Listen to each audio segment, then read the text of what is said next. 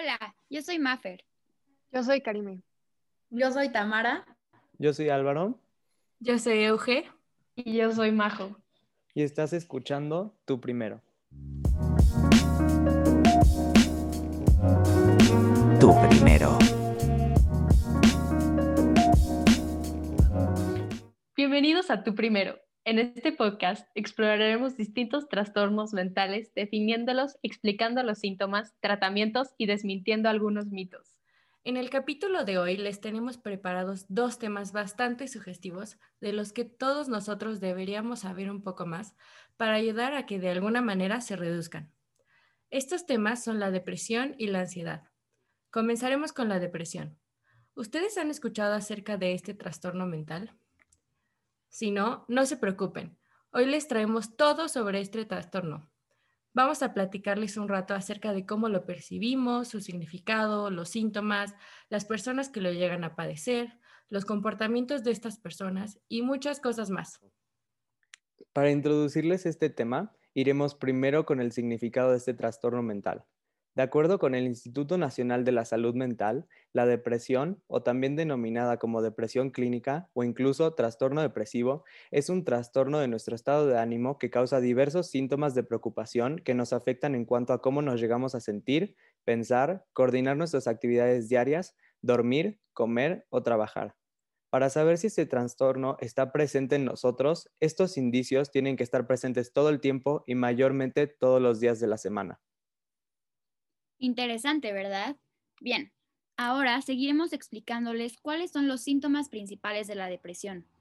Algunos síntomas incluyen un sentimiento de vacío, pesimismo, la falta de esperanza, culpabilidad, impotencia, pérdida de interés en hacer ciertas actividades como hacer ejercicio o el deporte que te guste practicar como el fútbol o bailar, entre muchos otros, pérdida de energía, dificultad para concentrarse, cambios de apetito o de peso, inquietud, irritabilidad, pensamientos de muerte o suicidio, dolores y molestias, y entre muchos otros. Ahora les platicaremos un poco acerca de cómo se desarrolla este trastorno. Generalmente, este trastorno se desarrolla al estar o al haber estado en un ambiente familiar negativo, donde hay desconfianza, falta de atención, falta de cariño, incomunicación o cuando las interacciones familiares crean comportamientos agresivos, violentos, egocéntricos, disruptivos e intolerantes. Por diferentes retos de la vida cotidiana como el estrés o los contratiempos, el fallecimiento de algún ser querido, a veces incluso se llega a transmitir por genes familiares adquiridos y también se puede desarrollar con situaciones vitales como la pobreza. Eso no lo sabía pero algo que sí sabía era que el Instituto Nacional de la Salud Mental afirma que las mujeres, a diferencia de los hombres, son más propensas a padecer de depresión, ya que existen hormonas que solamente una mujer puede llegar a producir, creando que la tasa de depresión sea más alta en cuanto a las mujeres. Así que ya podemos decir que la depresión es un serio problema mental que afecta cómo nos sentimos, cómo percibimos las cosas, las actividades de nuestra vida diaria, la manera en que nos alimentamos, cómo nos relacionamos a otras personas y hasta nuestras hormonas. Y ahora, con toda la información que les hemos compartido acerca de la depresión, ya podemos saber con certeza lo que es y todo lo que este trastorno mental comprende. Ahora, quisiéramos invitar a todos los que nos escucharon el día de hoy a siempre tener paciencia con estos temas de los trastornos y enfermedades mentales. Pudimos notar lo mucho que la depresión afecta al ser humano y a su salud mental, por lo que siempre hay que estar dispuestos a ser abiertos con cualquier persona que nos pida ayuda. No es algo absurdo, la salud nunca ha estado y nunca será un juego. Así que si algún día alguien llega a decirte que tiene depresión, nunca lo tomes como algo chistoso o falso, porque nadie sabe los problemas que carga cada persona. Tenemos que comenzar a informarnos mucho más de lo que es la salud mental y los posibles riesgos de enfermedades que esta misma puede llegar a tener. Es muy importante saber que siempre hay personas que pueden ayudarnos a sensibilizarnos un poco más para en algún futuro ayudar a alguien que sufra de depresión o incluso brindar información certera de lo que es realmente.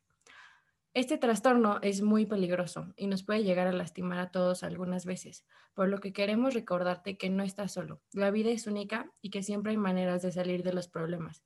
Siempre hay soluciones por explorar y personas a las que podemos acudir para pedir ayuda. Poco a poco, las cosas cambian para bien y nunca debemos de perder la esperanza. Cuídense mucho y recuerden que siempre vale la pena vivir de la mejor manera posible y ver el lado positivo de las cosas. Que esto es muy importante porque a nuestra edad em, siento que a veces no sabemos ponerle nombre a las cosas y podemos decir deprimido como muy a la ligera sin tener idea de cómo identificarlo. Entonces, em, saber cómo los síntomas me parece importante y también esta parte de ayudar a alguien que te lo dice y que no esté a la ligera. Eh, siempre, siempre es bueno tener un apoyo. Y en depresión, como que puede, o sea, lo que yo creo es que hay personas que se sienten muy solas y, y saber cómo ayudar para mí es algo importante.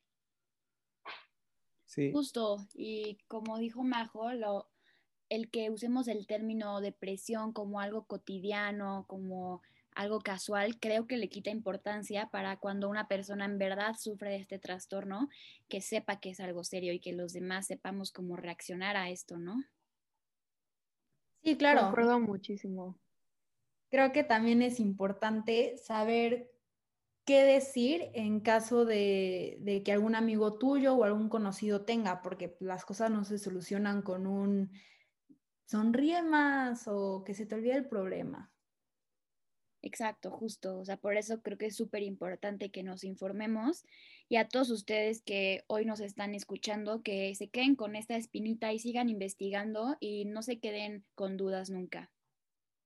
Siempre es, creo que es importante buscar a alguien que con lo que puedas este, hablar sobre cualquier problema que tengas, solo para tener como alguien que sepas que te va a apoyar durante todo lo que estés pasando, para que no se haga la carga tan difícil cuando son problemas como estos.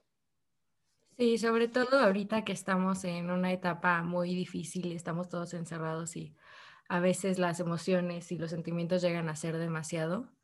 Entonces creo que siempre es importante brindar ayuda y también ayudarnos a nosotros mismos. Y bueno, esperamos que la información que les acabamos de dar de la depresión les sirva. Pero igual, como dice Maffer, sigan investigando más sobre, sobre esto para que ayuden a los demás y pues ustedes también se informen un poco más acerca de este trastorno mental. Bueno, y hemos llegado a la segunda parte del podcast en donde hablaremos del trastorno de ansiedad. Empezaré con definir qué es, de acuerdo al Instituto Nacional de Salud Mental de los Estados Unidos, la que nos dice que la ansiedad es un sentimiento de miedo, preocupación, temor e inquietud que puede sufrir una persona bajo una situación de mucho estrés, peligro o amenaza. Sin embargo, cuando se trata de un trastorno de ansiedad, los episodios o lapsos suelen ser más extensos constantes y abrumadores que una persona que no sufre este trastorno. Sí, incluso puedes llegar a tener ataques de pánico, sudoración, insomnio, aceleración del ritmo cardíaco y respiratorio, tensión muscular, malestar en el estómago y temblores en las extremidades. Esto sucede porque la corteza, que es la parte del cerebro encargada de pensar, al procesar la situación y evaluar la amenaza, la razona como una amenaza duradera. Y esto prolonga los sentimientos de ansiedad. Y para que se detenga la corteza, tiene que enviar una, una señal de que no hay peligro. También los trastornos de ansiedad se encuentran entre los problemas mentales más comunes, ya que afectan a personas de todas las edades. Hay varios tipos de ansiedad, como por ejemplo trastorno de ansiedad generalizada, que se da cuando las personas se preocupan por problemas comunes como la salud, el dinero, el trabajo o las relaciones por un periodo muy extenso y excesivo. Puede generar dolores en el pecho, cansancio, vómitos o tensión muscular. Trastorno de pánico, que son las personas que sufren ataques de pánico y son repentinos y repetitivos. Suelen pasar por momentos de miedo intensos sin haber un peligro aparente. Otro tipo de ansiedad sería las que producen las fobias. Eh, vamos a explorar más acerca de las fobias en otro capítulo, pero una pequeña introducción sería que se definen por eh, un miedo irracional o un pavor intenso a algo que representa poco o ningún peligro real. Pueden ser animales como arañas, que sería la aracnofobia, em, un miedo social, que sería ansiedad social o ir a lugares muy concurridos, situaciones como a las alturas o a volar, o padecimientos, agorafobia, miedo intenso a los, a los ataques de pánico.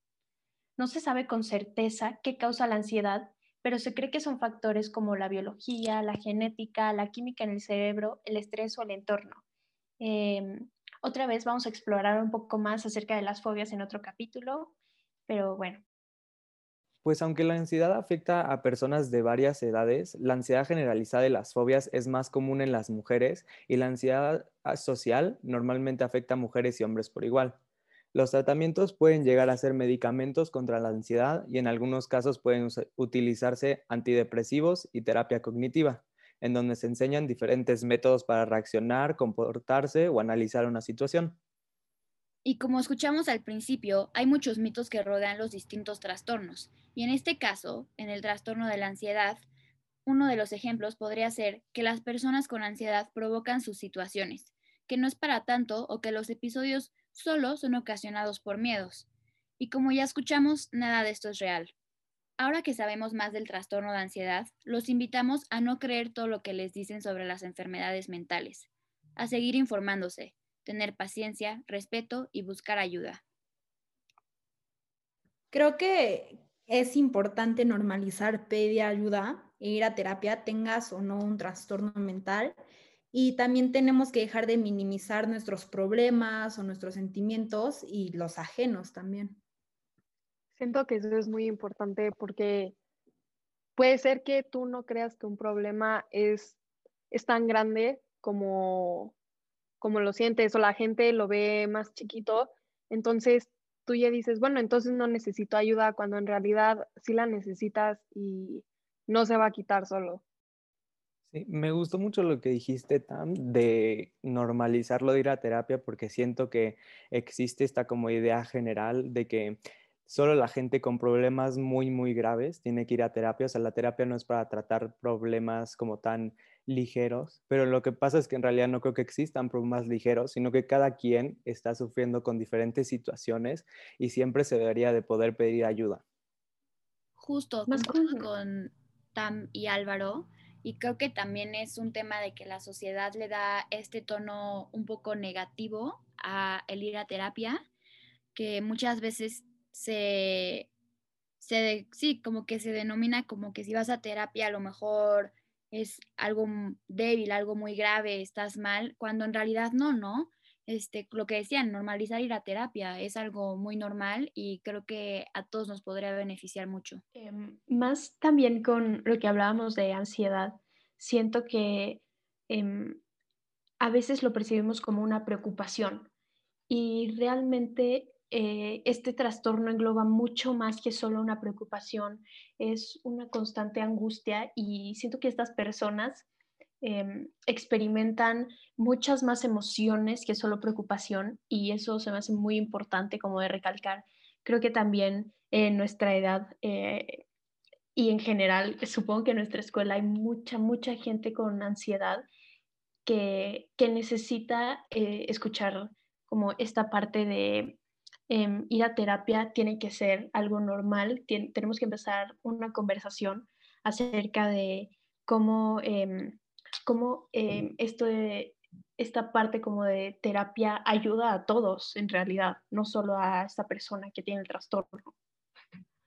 Sí, exacto. Aparte que, mm, que sea, bueno, al final la ansiedad es un trastorno muy peligroso. Podemos poner, por ejemplo, a, a Selena Gómez, que pues no volvió a dar un tour en su vida por, después de haber padecido ansiedad. Ella confirmó que tenía ansiedad y se tardó muchísimo en poder este, pues recibir la ayuda adecuada y en poder seguir adelante.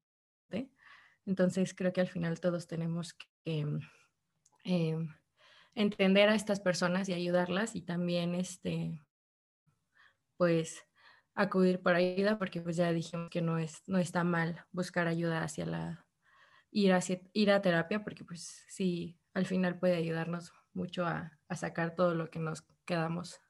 Entonces sí, puede servir bastante. Tienen toda la razón. Y bueno, se nos ha acabado el tiempo, pero gracias por escucharnos y nos vemos en el siguiente capítulo.